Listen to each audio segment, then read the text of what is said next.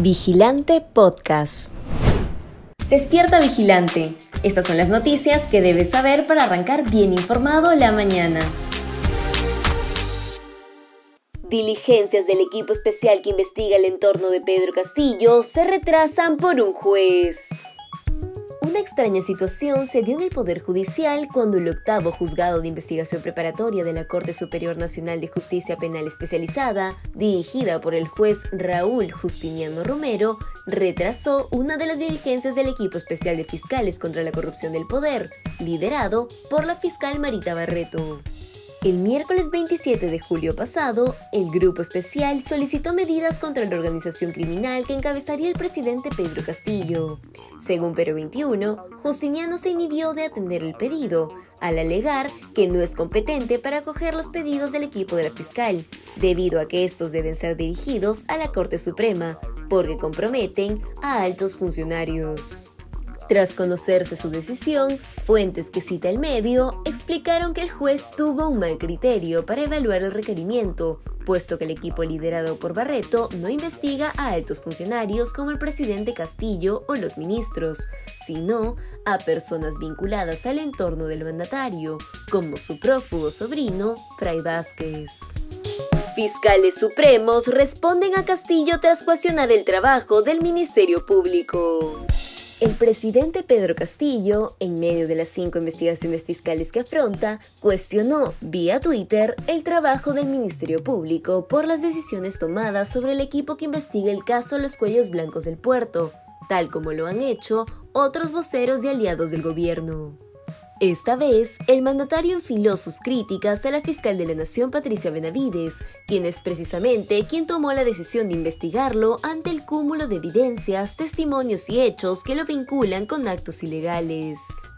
Pero poco antes de que Castillo arremetiera contra Benavides, la titular del Ministerio Público se reunió con el ministro del Interior Willy Huerta, quien solicitó cambios en el equipo especial de la policía liderado por Harvey Colchado, pero rechazó las presiones del gobierno y se mantuvo firme para evitar que se descabezara a este grupo que ha sido clave para que Bruno Pacheco se entregue.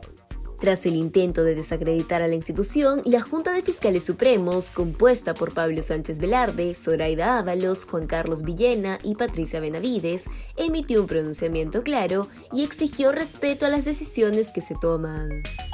Nilo Irigoyen, presunto receptor de coimas por ascensos en la PNP, continúa en Palacio de Gobierno.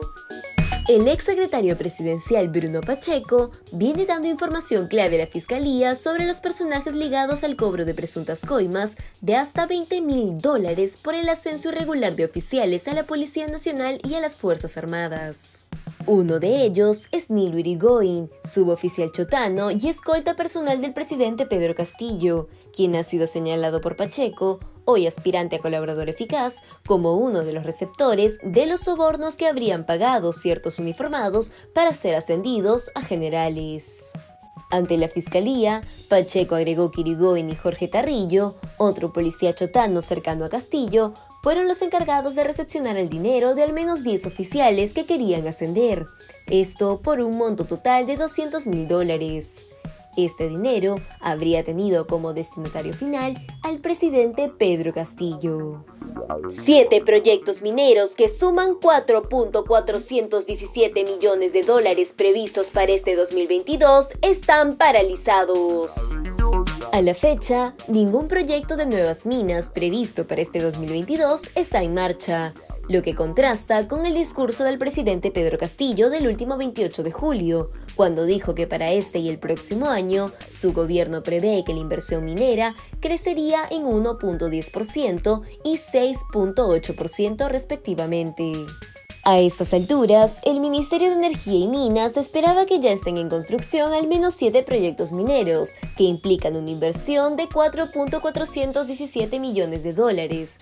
Pero lo cierto es que la inestabilidad e incertidumbre que genera el Ejecutivo ha impedido que esto suceda.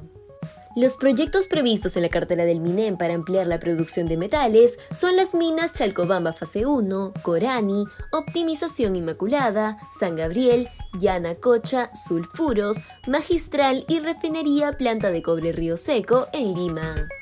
Premier Aníbal Torres renuncia tras una gestión llena de confrontación, ataques e insultos.